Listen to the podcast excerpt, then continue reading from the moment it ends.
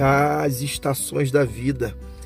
É interessante porque nós vivenciamos no contexto da construção divina o inverno, o verão, a primavera, é, as quatro estações é bem definida em alguns momentos, né, em algumas áreas.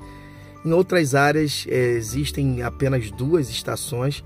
É bem interessante esse contexto e como é importante é, saber que é, Deus ele nos resguarda, ele nos guarda em toda e qualquer estação que eu e você possamos estar vivenciando.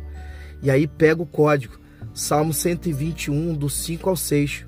O Senhor é o teu guarda, o Senhor é a tua sombra, a tua mão direita. De dia não te molestará, molestará o sol, nem de noite a lua. Olha que é top.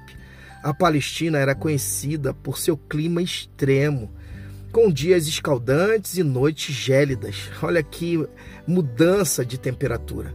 Para o salmista, essa realidade climática servia como metáfora das estações da vida, dos altos e baixos, das alegrias e desafios.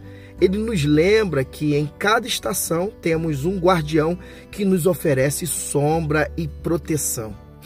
Em nosso contexto atual, com tantas mudanças e incertezas, esta mensagem é um lembrete reconfortante que Deus está em todo e qualquer é, contexto de estação que você possa estar vivenciando. E aí vai o desafio.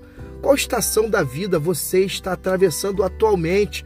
Como tem buscado o resguardo divino, o cuidado de Deus? Não perca a intimidade, não importa.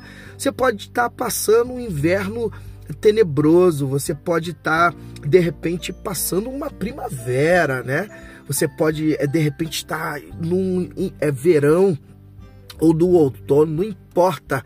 Guarde é, em seu coração a mensagem de que Deus está em toda e qualquer estação do seu viver, para que você viva em paz, você viva em Cristo e que Deus te abençoe.